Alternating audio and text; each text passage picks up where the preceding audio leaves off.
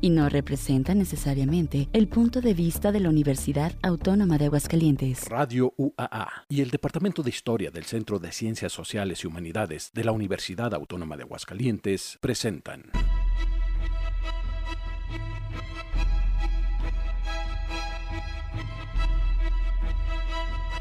La terca memoria. Historias para contar.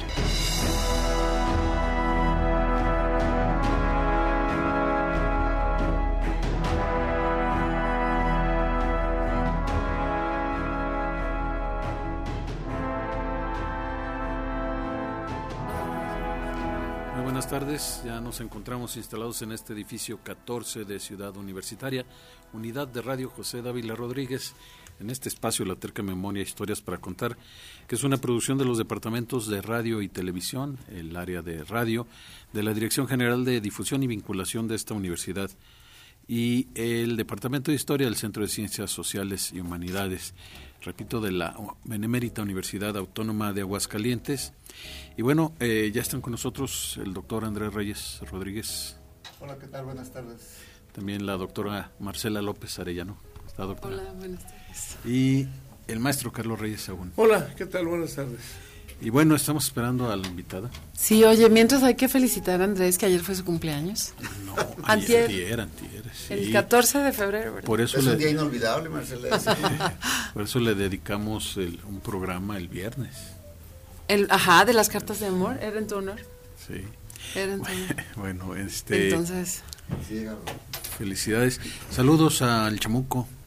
que- que sí, quien oye, propuso- a ver cuándo propuso viene, ya tema, que se anime y se venga. propuso tema invitado. Tema. Él fue el que, el que sugirió el tema. Bueno, y Sí, hola Enrique. Pues también eh, pues de una vez la- hablo de la música que vamos a tener. Vamos a tener a Joaquín Sabina también, porque dos días antes del cumpleaños de Andrés cumplió también Joaquín Sabina 75 años de existencia y 45 de carrera. Él dice 45, pero yo creo que su juventud ¿verdad? fue muy rebelde, sí, porque son 30 años y a los veintitantos años ya estaba en Inglaterra.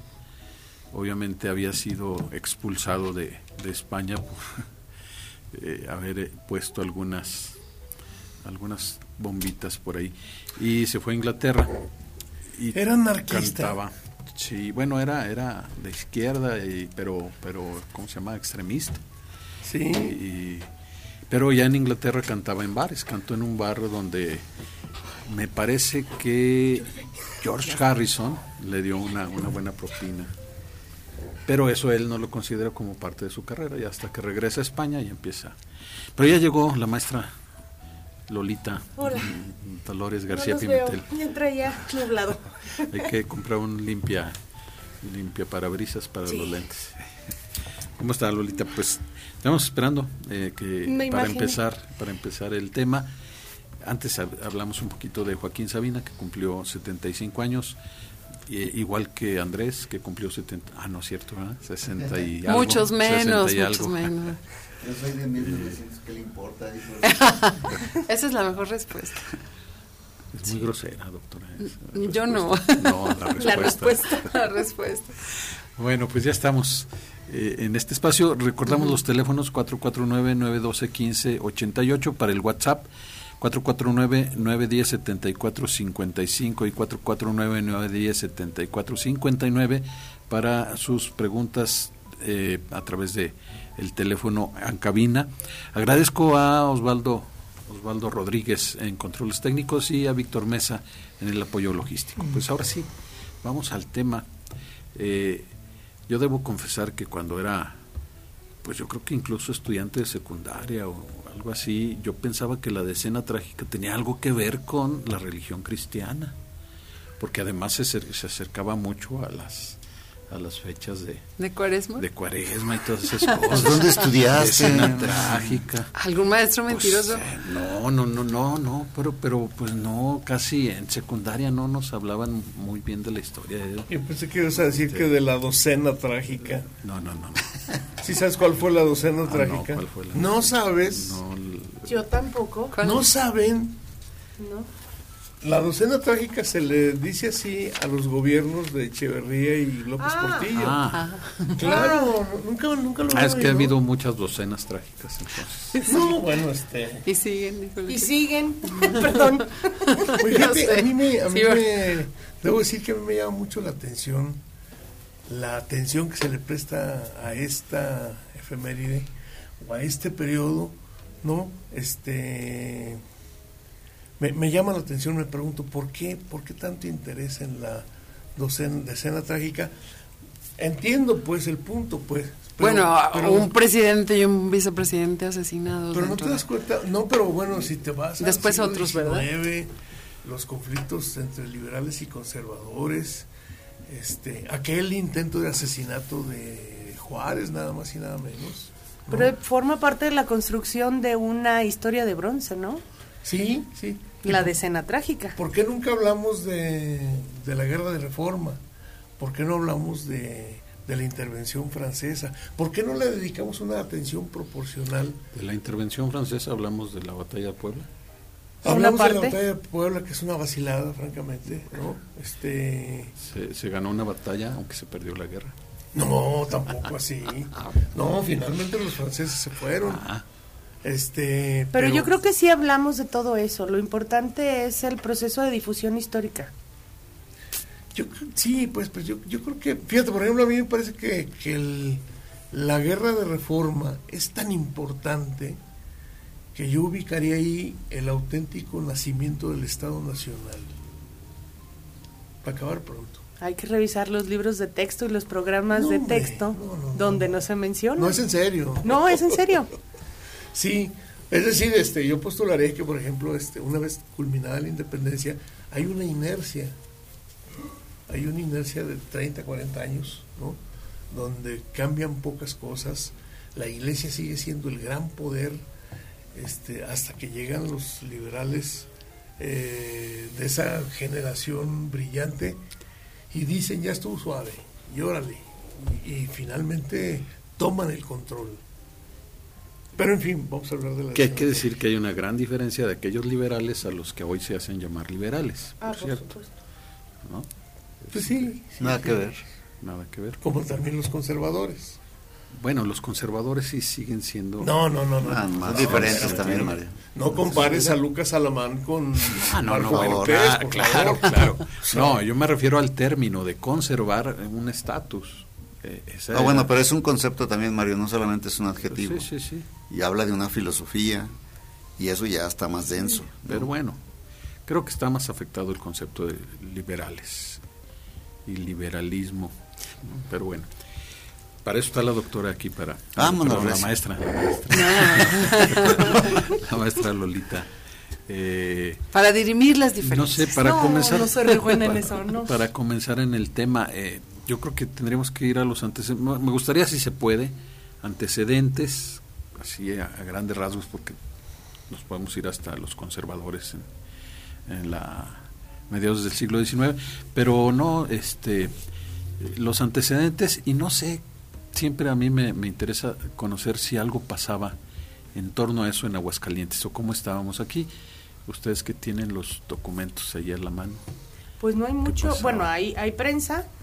Eh, los antecedentes del, del periodo que conocemos como decena trágica, pues es el declive del gobierno de Madero, la organización de los, eh, no quiero utilizar la palabra, sus contrarios. sus contrarios. Ajá. Sus adversarios. Adver- Sus no, es que también ya está muy trillado. La contrarrevolución. Esa es otra cosa. Los que no lo querían. Bueno, de la, los que estaban del otro lado de la banqueta para organizarse y ya eh, la idea era quitarlo del poder. Eh, la- el concepto de Madero llegando a la presidencia eh, fue muy esperanzador para muchos, pero se dieron cuenta que la situación continuaba. El gobierno de, de Francisco y Madero continuó la inercia del porfiriato y bueno, tenemos todo el movimiento prerevolucionario que es este, eh, que busca realmente quitar a Madero del poder y entonces sí buscar un grupo, la verdadera revolución y el sobrino del tío tomar el poder. El sobrino del tío era el sobrino de Porfirio Díaz. Eh, bueno, antes de seguir, saludos a Sandra Dávila, que nos está viendo a través de Facebook, Joaquín Chávez Pérez, me suena ese nombre. Sí. Alondra Saludos. Raigosa, Juan Carlos, lo está viendo. Y bueno, pues ellos están a través de Facebook, los invitamos a sintonizarnos en el Facebook Live.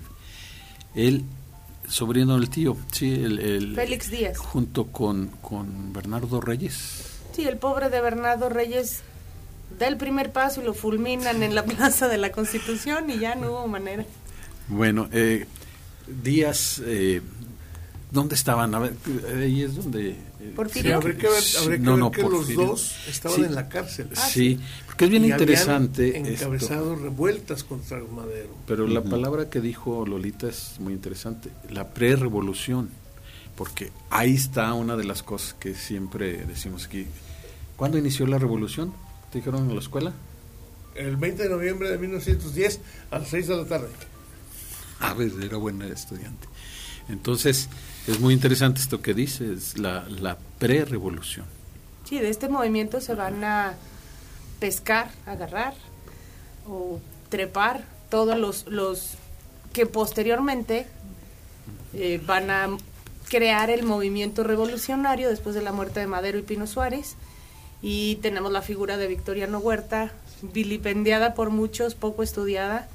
Creo que ya anduvo por aquí Gustavo No nos ha hecho el favor de venir con nosotros. Está con los puros cuates. pero el, el- la participación de, de, Made- Madero de Huerta en la organización del golpe de Estado y eh, sus nexos con Estados Unidos, eh, todo lo que organiza gracias al, al embajador de Estados Unidos para quitar a Madero en el poder. Luego toma el poder Madero y es cuando ya truena realmente el movimiento revolucionario. Muy bien, eh, vamos por partes. Entonces, Díaz, eh, Félix Díaz y Bernardo Reyes son los iniciadores de esto, como, como se dice. Sí, como bien dice Carlos, estaban en, en la cárcel de Belén por insurrectos. Bueno, hay que agregar a Manuel Mondragón, ¿no? Sí, Que él es el primero que empieza. La lista está más Es o menos grande. clara. Manuel Mondragón, Bernardo, este, Reyes. Bernardo Reyes, está el, el, como le dicen, el sobrinísimo, porque era uno de sus apodos, el sobrinísimo que era Félix Díaz. Estaba el propio Victoriano Huerta, que había sido tentado varias veces. El embajador estaba molesto, el embajador, sí, el embajador de Estados Unidos estaba Henry molesto con, con Francisco y Madero, porque no le quería dar su moche como lo quería en ese momento. Este, y si bien es cierto que el presidente de los Estados Unidos estaba casi por terminar, eh, todavía tenía la fuerza como para poder movilizar cosas, ¿no? La embajada, eh, creo que el movimiento, la decena trágica no se entiende sin la sin la ficha de la, de la embajada de, los embajada. Estados Unidos, que, que no necesariamente el presidente, ¿eh? No, no, no, Y- fue un movimiento de mentiras entre Huerta. sí. No, de hecho creo que Wilson. Wilson quita Henry Lane Wilson después. Sí, inmediatamente. No, no, no Taft, estuvo de- el presidente de era. Taft. El Bueno, estamos hablando de los Estados Taft. ¿no? El Taft, de no, Estados no, no, no, Unidos. O sea, Taft sí, es, Taft es el que está... eh, En el 13. En el En 13. el 13, presidente de Estados Unidos. El Y él recibe los es- informes del embajador de los Estados Unidos en México de cómo está la situación. Él dice, está fuera de control, Madero no tiene Exagerado, fuerza. sí. Te propongo que mejor lo presiones y si puede, me das chance, pues lo quitamos. No sé si lo decía así. Ahí se manejaba mucho la narrativa de parte de quien estaba representando, ¿no? Y el presidente de los Estados Unidos ya era un presidente fuerte que no solamente estaba al pendiente de México, estaba al pendiente de todos lados. Y México era un lugar estratégico. Bueno, lo que quiero decir es que había una, como siempre sucede en la historia, no hay una sola causa, hay causas que se juntan, que se complementan en este caso, y siempre está de por medio para, para darle un poco de seguimiento a lo que decía nuestra, nuestra invitada de hoy, Dolores García Pimenteles. El asunto es que en México Madero no había logrado darle cauce a su gran triunfo militar y sobre todo político, porque no militar fue, pero sobre todo político, no habría dado cauce a, a muchas de las peticiones de los revolucionarios de la época y Pues eso fue, fue con Zapata. sí no pudo ponerse de acuerdo con Fue él, con Zapata. ni con él ni con otros no, revolucionarios se puso ya- de acuerdo. Ya no lo siguieron. Los ricos pensaban que iba a seguir con igual que con Porfirio Díaz y, y lo- el ejército estaba muy dividido. Yo, yo tengo presente un dato que daba, no sé si Salmerón o, o, Paco Ignacio Taibo, eh, el hermano de Madero, Gustavo Madero, en algún momento le dijo, yo tengo 30 militares que se van a juntar para darte un golpe de Estado. Sí le avisó. Entonces, ¿qué vamos a hacer? Y el otro se mantuvo. Lo cual ha llevado a muchos a pensar que Madero era un tonto para gobernar. Y pues no, yo siempre digo, cómo era tan tonto que le ganó la jugada al hombre más fuerte del país durante 30 años. O sea, de, tonto no tenía un pelo, pero más bien creo que su, su estrategia política pues no fue la, la que le hubiera servido para sobrevivir. Tenemos que hacer una pausa, Este, regresamos con tu pregunta, Carlos. Sí, gracias. Y bueno, ya les había dicho, vamos a escuchar el tema Contra todo pronóstico de Joaquín Sabina. Este, este título es el que dio nombre a su gira en 2023 y que bueno también forma parte del documental eh, sintiéndolo mucho que pues es algo muy importante que nos habla de la vida de, de Sabina vamos a escuchar pues contra todo pronóstico de Joaquín Sabina contra todo pronóstico mataron a Madero sí. Sí. No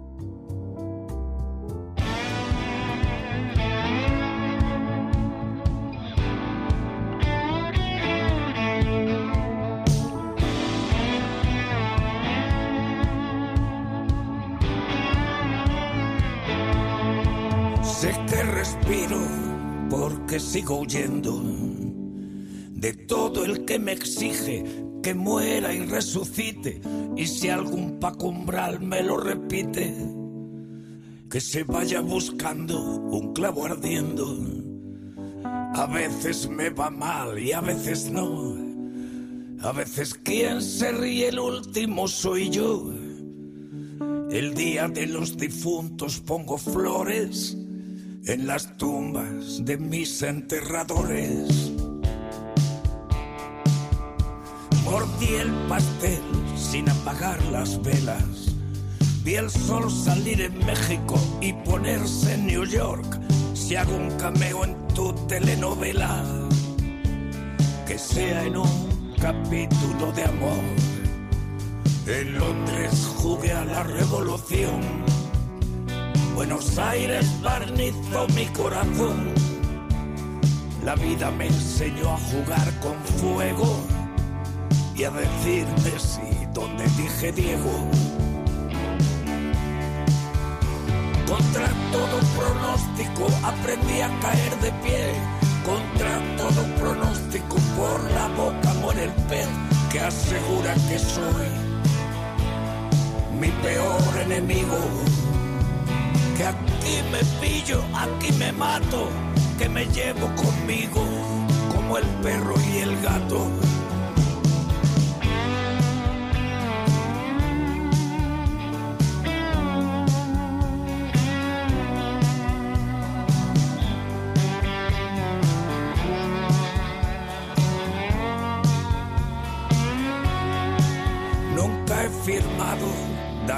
A terceros ni trajes a medida de príncipes desnudos. Si me abrazas, si me usas como escudo, correspondo disparando al mensajero.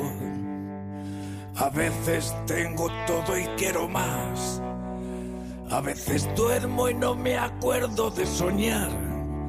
Y a veces cicatrizo las heridas bailando el rock and roll de los suicidas. Contra todo pronóstico, guitarra en bandolera. Contra todo pronóstico, vuelvo a la carretera. Hay quien dice que soy mi peor enemigo. Contra todo pronóstico, el profeta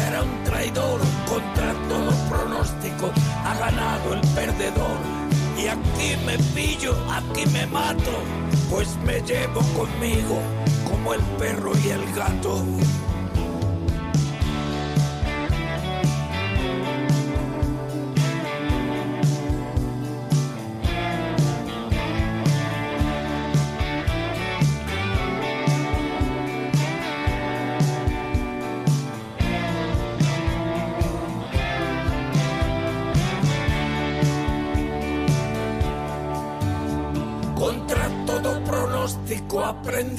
Caer de pie contra todo pronóstico. Derrapan otra vez los que dicen que soy mi peor enemigo. Hoy no, hoy no tenemos, o sea, hoy tenemos más espacio en el programa. Mucho más entonces. Sí, porque no tenemos La- computador. Exhíbeme, ándale. sí, computador. Luego, ¿qué pasó? Exhíbeme. Bueno, en realidad ya estamos hablando de la efeméride, que es febrero. Claro. Sí, Eh, eh, gracias. y es Estamos febrero y en la escena trágica. Y claro. por eso la maestra No, está aquí con nosotros. Ah, en fin, Bueno. bueno. Hace este, rato como que interrumpimos a la A, a invitada. Carlos. Yo creo que sí. Carlos iba a decir. ¿Ibas a algo. decir algo? a- No. Digo que a mí me parece que Madero es lo más aproximado a lo que hoy entenderíamos por candidato independiente. ¿Sí? ¿Por qué? Porque Madero fue un personaje ajeno a la élite política. Era un personaje que no formaba parte del gobierno, que no había sido, este, que no se había desarrollado ni como diputado, senador, gobernador, bla, bla, bla, bla, bla. No había escalado. Entonces vino de fuera y ahí está lo que pasó. O sea, fue un relajo. La cuestión de, de Madero busca la democracia. Y se me figura que es un poco así como él, él llega con su planteamiento de democracia. Y entonces pensemos en el obrero, pensemos en el campesino, pensemos en, en la gente popular que lo que quiere es comer, lo que quiere son condiciones de trabajo, lo que quiere son condiciones de vida, cosas muy concretas y no una abstracción como podría plantearse la democracia. Entonces hay una suerte de, de, de de. Pero lo Si que no, lo que despertó tenido- Madero, Si no, no hubiera tenido eco el libro de la sé, Presidencial, ni hubiera, hablando de después. ni hubiera tenido eco este, toda su toda su narrativa, claro que tenía una fuerza. la- Por eso. la- la Claro, claro, llega, claro que sí, claro que sí. Pero a la hora de la operación gubernamental, este, ahí es donde tuerce la cola. ah, como pasa siempre, es como de dos inercias. Una cosa es lo que Madero propone por la democracia, sufragio, efect- particularmente el sufragio efectivo, que creo que eso es más concreto que la democracia en abstracto. Pero lo otro es que también ya había un rechazo, ya había corrientes de rechazo para Porfirio Díaz, ¿no? Porque, pues, También, supuesto, exacto. por supuesto, entonces por se juntan. ahí se enganchó para Y al, a este grupo de golpistas habría que sumar, nomás que él ya no participa en febrero, a Pascual Orozco. ¿sí? Pascual Orozco también se levanta contra Madero con su famoso plan de la empacadora. ¿no? Y bueno, pues este... Y creo bueno, que y a Victoriano Madero- Huerta desde adentro, porque Ah, es claro. su comandante general. Sí. ¿no? Yo creo que el, el- hay que entender que Madero llega legítimamente, llega con un proyecto que no logra consolidar, que no puede cumplirle ni al campo ni a los obreros, aunque él ya lo había practicado en, en, en la hacienda del papá. Entonces, a nivel nacional no lo puede consolidar, no, como mencionábamos, va y trata de negociar con Zapata y Zapata le dice hasta aquí estuvo. Y es cuando se viene la, deba Y la, la la debate. otra cosa que la vez también se nos olvida en este contexto propuesto, lo que dice Dolores, es que eh, pocas veces pensamos, esto lo dice creo que Fernando Salmerón, que en realidad Madero no era un revolucionario, era un hombre que quería quitar a Porfirio Díaz, era el sufragio efectivo. Pero un revolucionario es el que revoluciona el gobierno, no solamente el que gana una batalla militar. ¿no? Y él quería hacer un nuevo gobierno, sin por, el mismo gobierno sin Porfirio Díaz, es decir, sin aceptar ninguna de, las, de los programas sociales que estaban reclamando los otros grupos revolucionarios, en- particularmente el de, el de Emiliano Zapata. Por eso no se puede poner, poner de acuerdo con él, porque él le dice a Zapata, oye, dame chance, vamos a esperarnos, podemos hacer cambios, pero después, ahorita lo que necesitamos es controlar al país. Y a final de cuentas, yo creo que Madero no tenía en su proyecto personal revolucionar al país en términos sociales, por ejemplo. No. A ver, este, nos estaban oyendo por, por Facebook, Laura Olvera dice que Felipe Ángeles se salvó para morir más, más feo después. Sí, lo fusila Villa. Carranza, Por traidor. no, Carranza. Carranza en 1919. Sí. Hay que verificar ese dato. Ahí tienes Yo podría aclararlo, pero no me acuerdo. Carranza. A ver si nos, nos platica Laura Olvera. Sí, pero era- bueno, muere fusilado, eso sí. Felipe Ángeles era villista. Era el único militar de carrera que había en la División del Norte. Pero eso, eso sí está muy claro, pero también a veces puede pasar que los, entre dos que son del mismo este, se pelean, ¿no, Carlos? Oye, Pero por vamos a ver, ejemplo, eso lo está que muy fácil, esa es una efemérides. Aquí en, en los papeles del archivo histórico no hay así como lo que tú has revisado tanto de los cónsules y toda esta parte en el Ah, tema de, la época de la escena trágica que... que Me llamó la atención eh, que está el telegrama, ¿no? Sí, en, dices, en el Fondo ah, Secretaría ah, General de Gobierno está le- el, le llega a el Fuentes telegrama. ¿O a quién le llegó? A- a- eh, lo manda al gobernador del estado en turno, supongo que va a ser Fuentes. Fuentes Dávila, informando que eh, a partir de la fecha él ha tomado el, el control del Ejecutivo. Ah, pues ahí está un, un, un documento. Pero lo que decía la doctora de antecedentes o cómo estaba la situación en Aguascalientes. El fondo que llevó Yoli Padilla, que es el de los reportes consulares, está muy centrado en el 14, Mm. En todo el movimiento de la soberana. Ya, ya. Sí, y de está- cuando está la invasión de los norteamericanos a, a Veracruz Así y hay es. todo este sentimiento anti, anti-norteamericano en el Aquí, país. ajá. Y No, también aquí. aquí, aquí también. Hay Laura, mucha información. Laura Olvera ya contestó Pero es un y año se fue después. Carranza sin juicio justo. Fue Carranza. Muy bien. Este, entonces aquí también había una situación complicada. Seguramente debe haber por allí cartas o cosas de la gente que se ha de haber asustado, porque en los videos estos de Aurelio de los Reyes se ve como verdaderamente las personas seguían a Madero. El ferrocarril pasaba con Madero y toda la gente corriendo y Bueno, todas las Madero vino, vino aquí a Aguascalientes, eh, dos veces. habló en la estación, luego se bajó y habló en, En el hotel. en la en el plaza, ¿no? Francia. Ajá. Eh, y sí, fue multitudinario. De eso sí hay, en, creo que en Hemeroteca. Eh, pero la situación de Aguascalientes como tal, no hay un... No, no ha salido un- algo no. que digas. "Ah, Siempre, siempre a mí me llama la atención que dicen los, los historiadores, este, hay que ver el contexto. Me llama la atención ahorita que hice la doctora por los videos que había, pero la información incluso a través de los periódicos yo creo que tardaba por lo menos 24 horas, ¿no? La Más noticia o menos, en sí. llegar. Y, y pues fotografías mucho más complicado que llegaran. Pues sí, sí llegaba la información, fotografías del, de Madero, vamos, de la decena trágica y todo eso aquí en Aguascalientes no hay Ni en publicadas. la prensa. No. No. Muy bien, pues bueno. Y Entonces, pasaron bastantes días como para saber. Igual y hasta Sí, los sí, periódicos no pudieron publicar en esos días porque realmente fue terrible, ¿no? Pero fíjate que aquí hay una, una serie de circunstancias azarosas, totalmente, este, que bueno, no dejan de sorprenderlo a uno, porque la verdad es que Huerta llega al cargo que llega de rebote. Se sirvió en el asalto por parte de Bernardo Reyes y compañía, y el comandante de Palacio es herido, el general Lauro Villar. Laura, ¿sí? Y entonces, este, Huerta, perdón, Madero nombra a Huerta como, como para sustituirlo. Y de hecho, este, Lauro, Villar. gravísimo error, Lauro le dice, mucho cuidado, Victoriano, abusado, porque ya le sabía las mañas.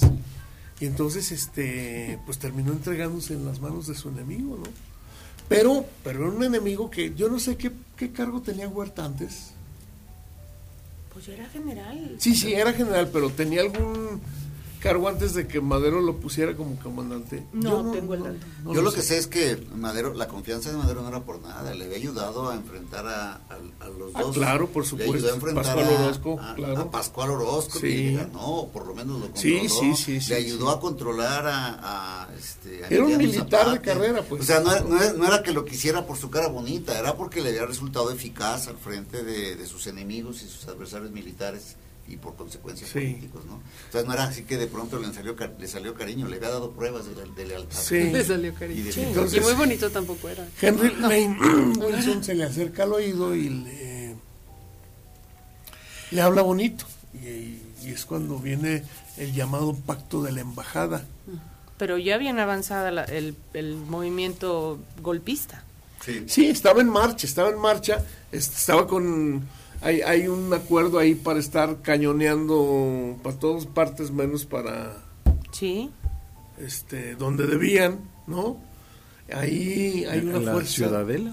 ¿A la ciudadela. En la ciudadela estaban los felicistas, o sea, los Ajá, levantados. ajá. Ajá. Y Huerta pacta, no bueno, pacta con los levantados y en el en la refriega, lo que dice Carlos, o sea, le- pedían que los federales eh, atacaran la, la ciudadela y pues no, no nunca le llegaban a la ciudadela. En cambio, adentro de la ciudadela estaba el general Mondragón, el más estaba en Palacio, creo, y tiro por viaje. Aparte de que Mondragón era un excelente militar, un excelente cañonero, eh, igual de carrera, igual que Díaz, pues le dieron en la torre Palacio Nacional y edificios circunvecinos.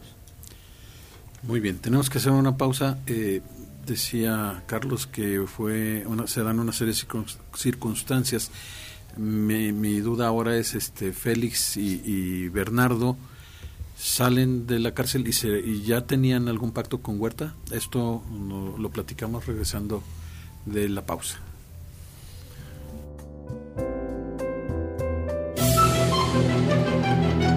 La terca memoria. En un momento regresamos con más historias para contar.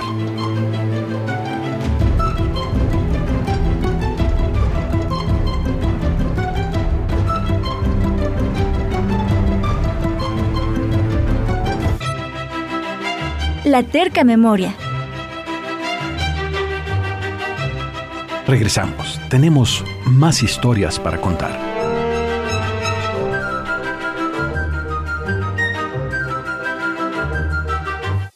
Sí, eh, saludos a Luis Arturo Sosa Barrón, bueno, envía saludos. Y la maestra Olga, doctora Olga Montes García, Olga desde Montes. Oaxaca. Ah, de Oaxaca, Saludos. saludos, Olga. Yo sé que saluda Andrés, pero yo también te saludo. Olga. Ah, Saludos, bueno, Olga. sí. Sí, iba a decir que a todos, pero no, no es verdad. Dice André, el doctor Andrés. Andrés, sí. entonces- Ahorita va a poner eh, este, diplomáticamente saludos a todos. pues bueno, entonces estamos con esta pregunta. de Reyes y, y Díaz ya habían, ya tenían un plan estructurado o, o era solamente salir y, y armar el borlote. Pues es que los liberan de la cárcel y es, vamos a tumbar a Madero y es cuando arrancan.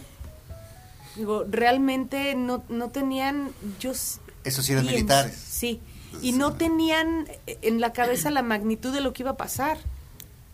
O sea, se lanzan contra Palacio Nacional y la entrada, digo, el primer día sí fue una matanza simpática en, en la Plaza de la Constitución, pero después como se fueron desarrollando las cosas, es lo que dice Marcela, se fueron dando una tras otra tras otra, solucionando en el momento.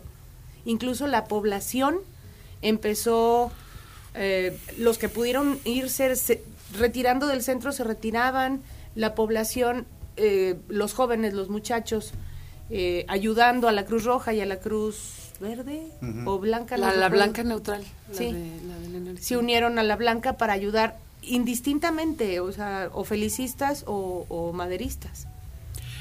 Aquí habría que decir que yo recuerdo haber leído, no, no me acuerdo en dónde, que, bueno, hay que decir que Bernardo Reyes se, se sentía el, el heredero natural de Porfirio Díaz. Ah, sí. Sí, entonces, este, Por una felicitación de Porfirio Díaz.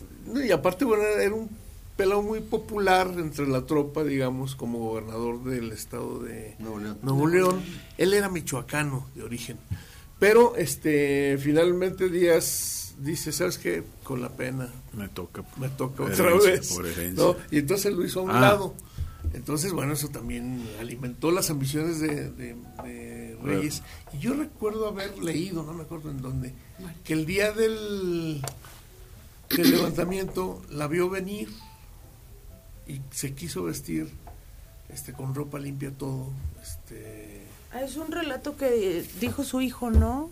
Que sí, habló el Alfonso hijo, Reyes. Alfonso Reyes. sí. Bueno, pues para recibir a la muerte, este, como se debía. Bien, Bien arreglado. Bien Con vestido. ropa interior de seda para que lo reconocieran. Exactamente, exactamente. Bueno, tenemos eh, el teléfono al doctor Luis Díaz de la Garza que quiere hacer un breve comentario sobre eh, Madero. Adelante, doctor, buenas tardes.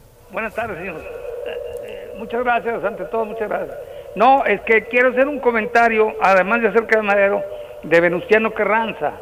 Este, en un libro que escribe Freddy Katz, eh, que no sabíamos, eh, descubre él, porque esos archivos estaban clasificados en el Archivo General de la Nación, descubre que Venustiano Carranza empieza a devolver las tierras de los antiguos latifundios a los terratenientes de aquel entonces que ya estaban en posesión de algunos generales carrancistas y algunos generales los respetó porque se le podían cambiar de bando pero los otros les quitó entonces eso demuestra que la identidad de clase de terrateniente que era él eh, en Coahuila pues le hizo dar marcha atrás al aspecto agrario ese es un aspecto que se descubre de Venustiano Carranza. El otro, en nombre de la objetividad, alguien, uno de los Monreal, creo ayer lo leí antier en el periódico,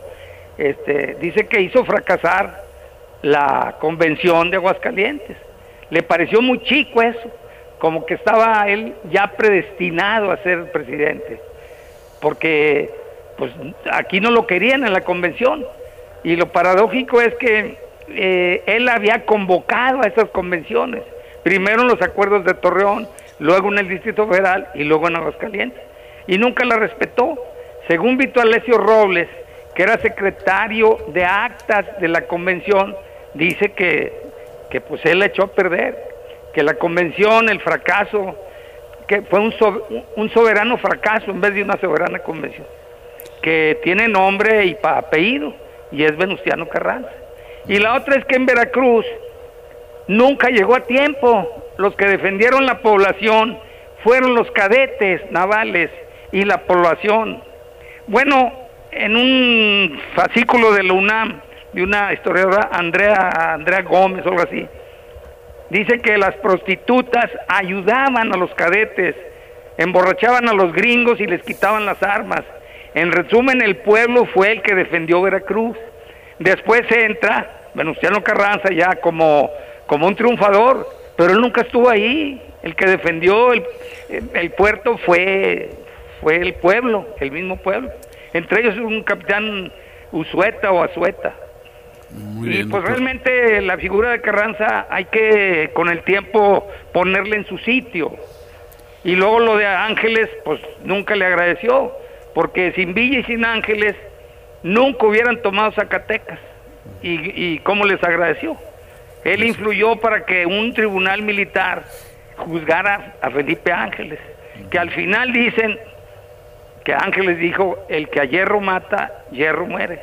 Y parecía profeta porque así fue. Muchas gracias por escucharme. gracias, doctor. Carlos. Sí, nada más una, una precisión. Eh, la convención de Aguascalientes ya no es la convención de Carranza.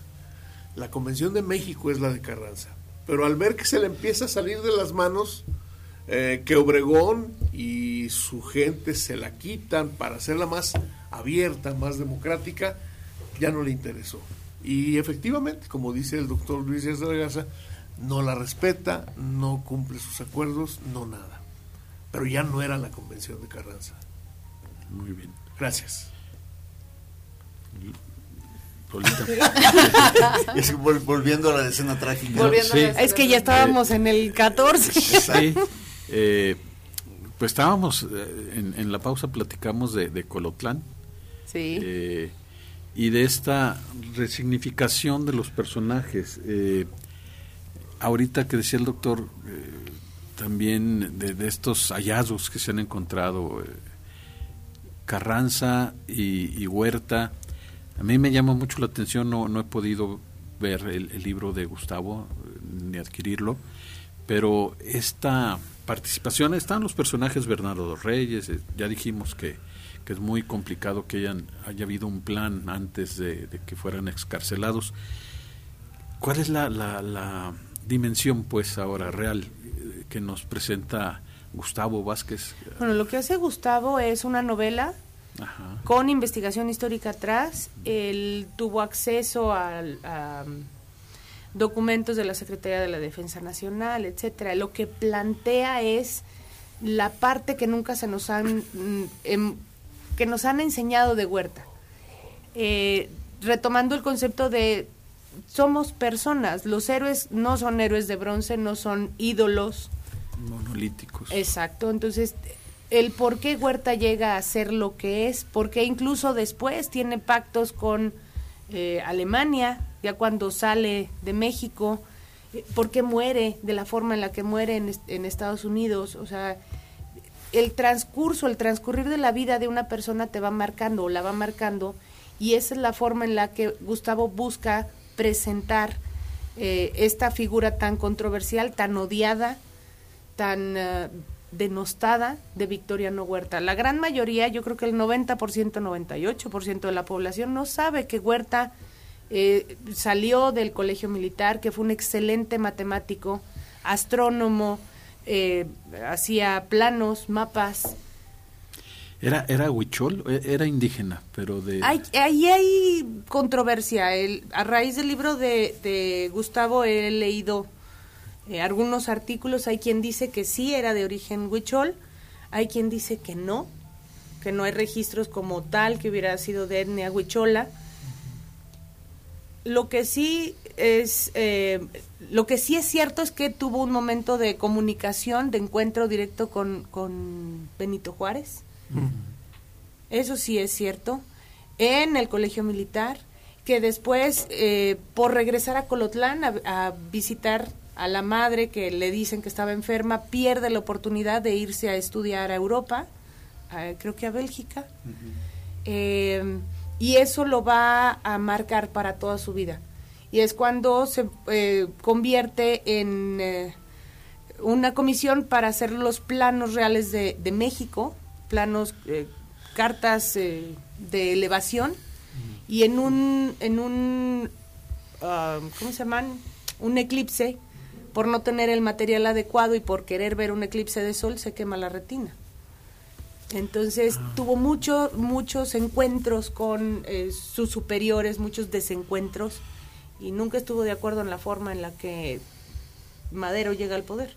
Por la tibieza quizá. Tenemos que hacer nuestra última pausa musical y regresamos para... para eh, a mí me interesaría saber qué hizo en el periodo que estuvo en el poder eh, Victoriano Huerta, si se le reconoce algo y cerrarlo, cómo, cómo termina esta decena trágica, porque se le dice rápidamente. Vamos con Joaquín Sabina y este tema, sintiéndolo mucho, que es eh, el que da nombre al el espectáculo, perdón, al, documental que se mereció el tema eh, un Goya eh, para la mejor canción en el festival de San Sebastián.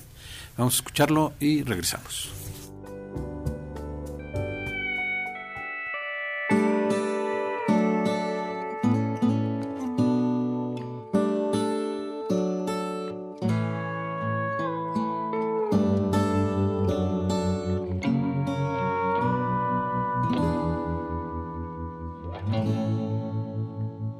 Fin ayer llegó la hora tan temida de hacer balance de mi vida y terminar esta canción y en vez de echar sal y vinagre en las heridas, haré otra vez de tripas corazón.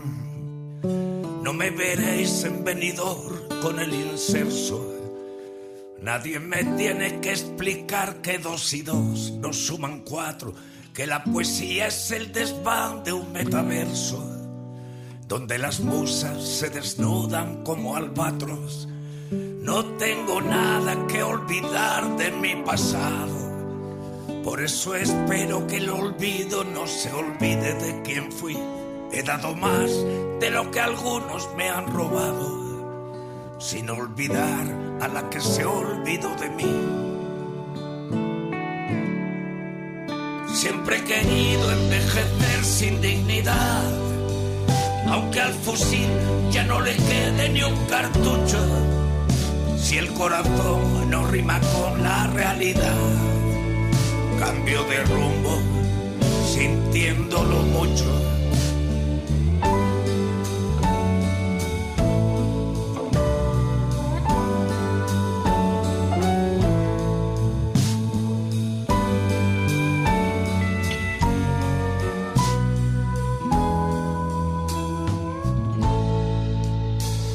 Muchos creyeron que me habían amortizado.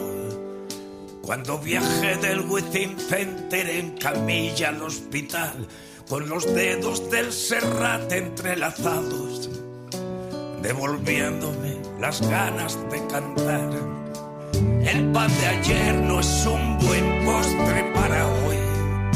Mañana lunes es momento de inventarse y apostar, ya que Fernando me ha pintado en esta peli tal cual soy, un taur que no se cansa de arriesgar.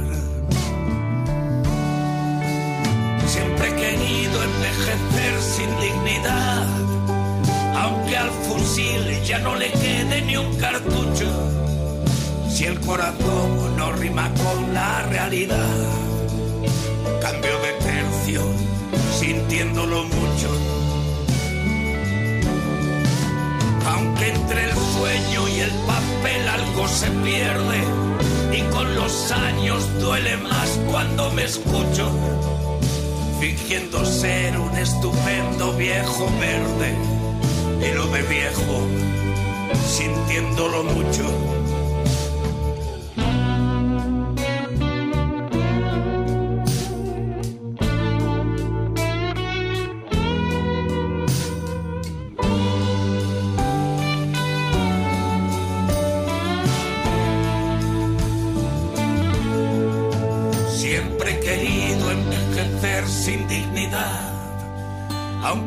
Fusil ya no le quede ni un cartucho. Si el corazón no rima con la realidad, quemo mis naves sintiéndolo mucho. Seamos- No, estamos de Huerta. Ah, Sí, pero Ya, ya tampoco estamos se- nuevamente en radio. Solamente decir que, Sabina, estas dos temas finales, eh, sintiéndolo mucho y contra todo pronóstico, hacían pensar que se retiraba, pero no, ya para el 24 de abril, de hecho ya está iniciando su gira en España, cargadísima, y en abril va a estar en México, inicia el 12 de abril en Cancún, 13 en Mérida, 18 Villahermosa, 19 Tuxtla, 20 Puebla, 24 y 25 en la Ciudad de México y 26 en Querétaro. ¿De quién habla? Aguascalientes no Joaquín. Sabina. Sabina. No te preocupes, no era Victoriano. Acaban de venir, acaban de venir puros grupos. más- No es, Beni- no es, no es Benito, no es Victoriano No, Huerta. no es- va a estar, es fíjate Joaquín que Sabina. sería- Tiene que ver con la escena trágica ese cuate. que acabamos Pues de escuchar su tema. Es, es todo, y la- a lo mejor a la gente le interesa saber qué ha sido de Sabina con 75 años. Bueno, a mí Y no se ha jubilado como otros. Sí. Tómalo. Madre. Como tú, él. y yo. Como él. Tú y yo. Sí. Bueno, vamos a cerrar rápidamente. Entonces, llegamos a la, a la acuerdo de que es muy difícil hablar de, de lo que hizo Huerta, que sí dejó una, una huella. No, no es difícil, más bien llevaría un Y- programa completo. pues. Y, y hay poca, poca No, investigación. como también. dice Dolores, eh, la historia de bronce ha declarado a Huerta el Traidor, el enemigo. Entonces, eso El ha sido chacal. razón suficiente para no estudiarlo. ¿No? Yo me acuerdo, Rafael Muñoz, Pero tampoco cambia la historia. Pero sí de- hay biografías de Victoriano Huerta, ¿no? Sí, pero son muy Bueno, acordaba. tendenciosas. Contra él. Rafael Muñoz escribió El dictador resplandeciente, que era una biografía de Antonio López de Santana. Ah, que, no Bueno, se nos, de él hay que mucho. no se nos olvide, cuando asesinan a Madero y Pino Suárez en la Ciudad de México hay fiesta. Hay un, casi, un semi- casi una, este, una especie de romería donde los ricos festejaron que Francisco y Madero lo hayan matado, no importaba cómo. Incluso el gabinete que organiza Huerta no es un gabinete laboral. No, no. No, hay Entonces, bueno, grandes personalidades. Sí hubo gente, en la Ciudad de México se festejó, era una fiesta, parece que habíamos ganado el Mundial en fútbol, en serio. Salió mucha gente a festejar que, que habían asesinado a Francisco y Madero. Que habían asesinado a Madero o que había terminado el cañoneo. Había El caño- la- cañoneo termina un día cosas, antes. Porque Las dos fue cosas, porque terrible. acuérdate que Dos. lo que siempre Dos, se nos ¿no? olvida es que el país estaba lleno de porfiristas, convencidos, no de porfiristas, sobre todo la clase alta, ¿no? Porque acuérdense que Porfirio Díaz trae la cultura francesa, trae las inversiones y se ve todo acá como que está muy bien. La gran modernización, el gran Los impulso que le ha dado. ¿no? Y lo, lo muestran muchos escritores de libros de la época que hablaban de, de- de Porfirio Díaz como, como el, el personaje de México, incluyendo prensa de los Estados Unidos. Sí, bueno, el, el cañoneo termina y como bien decía Marcela, o sea, la ciudad se vio impactada. La, yo creo que superó por mucho la intervención de 1847, la intervención De norteamericana, eh, porque sí fue mucho más cruenta. Los, los norteamericanos no hicieron los destrozos que nos hicimos nosotros mismos. Eh, y la decena trágica termina, o sea, los 10 días terminan el 18 en la noche, cuando ya toman presos a, a Madero y a Pino Suárez. Ese es el fin de, de la decena trágica. El 18 es una sucesión de hechos de... eh, toman, bueno, entran a Palacio Nacional, hay quienes defienden a Madero y a Pino Suárez que mueren ahí, eh, hasta que ya son Se los llevan. ya son este reducidos y llevados al día siguiente a la penitenciaria al- a la penitenciaría y es cuando ya los los matan por la espalda. Bien, eh, pues eh, aquí hay una pregunta que me parece interesante, Juan Carlos de la Cruz. Dice, una duda, si Madero hubiera sido militar, ¿hubiera cambiado la historia? El hubiera no existe en historia. Claro, claro que no, no existe, pero No lo sabríamos. ¿Cuál No es su sé, opinión? no sé, porque po- su carácter era conciliador. Y si tienes un carácter conciliador no eres militar. lo que sí es cierto es que no hubiera sido amigo de la doctora Marcela. Porque era ¿Quién militar. sabe? No, no, es No, que mira. no hay que olvidar la parte biográfica de Madero. Acuérdense que era espiritista. Ah, Acuérdense sí, que claro. no comía carne. Sí, era, era Este, fuera del- de su era- tiempo, era simpático. Estamos hablando de un personaje, de una biografía. que era dipsómano, que tenía su botellita. No. Eso, ¿Qué ibas a decir, parte de la historia. No, este, el, el primer grave error y definitivo error que comete Madero es dejar vivo el ejército federal al triunfo de la revolución. ¿Sí? Ahí fue donde Carranza acuñó su famosa frase, revolución que tranza se suicida. Pero estamos hablando de mayo del 11, o sea, todavía vino otra campaña, otra elección en la que salió electo. Pues a Pero lo mejor en, en su tiempo a lo mejor era cierto, Carlos, pero yo estaba pensando, el cambio de España, de pasar de la monarquía a la, a la democracia, fue, fue pactada. Sí. Transaron, si te gusta. Y por poco que la pierden, ¿eh? hay un golpe de Estado, intenta un año después, pero triunfa finalmente. Sí, pero Madero tenía detrás de sí un ejército revolucionario, Sí, sí. ¿no?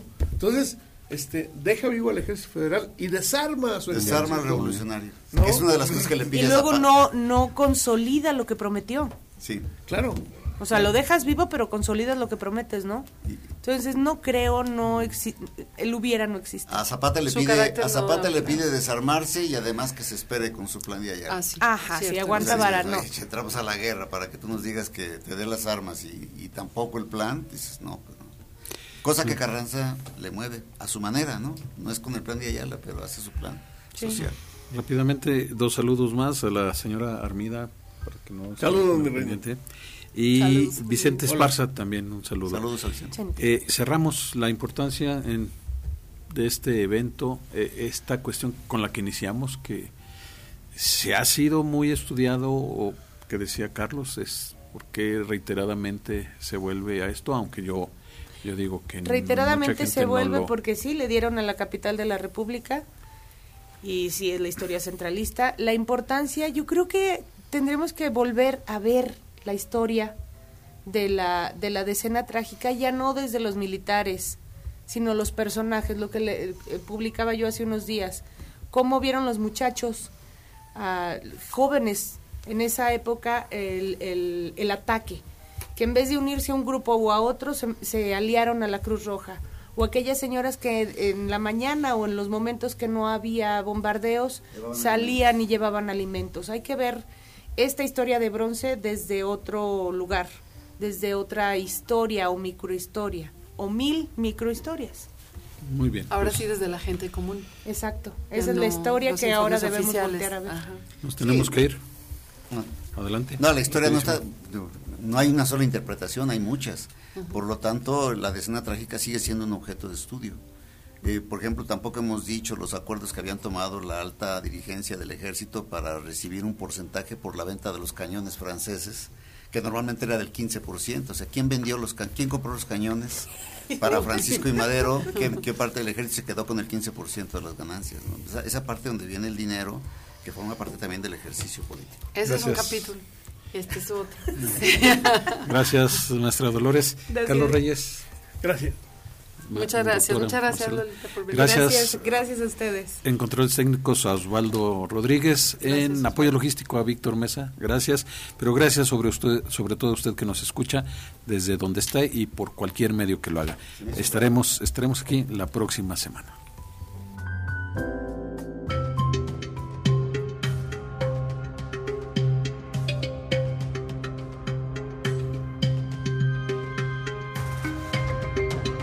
Radio UAA y el Departamento de Historia del Centro de Ciencias Sociales y Humanidades de la Universidad Autónoma de Aguascalientes presentaron.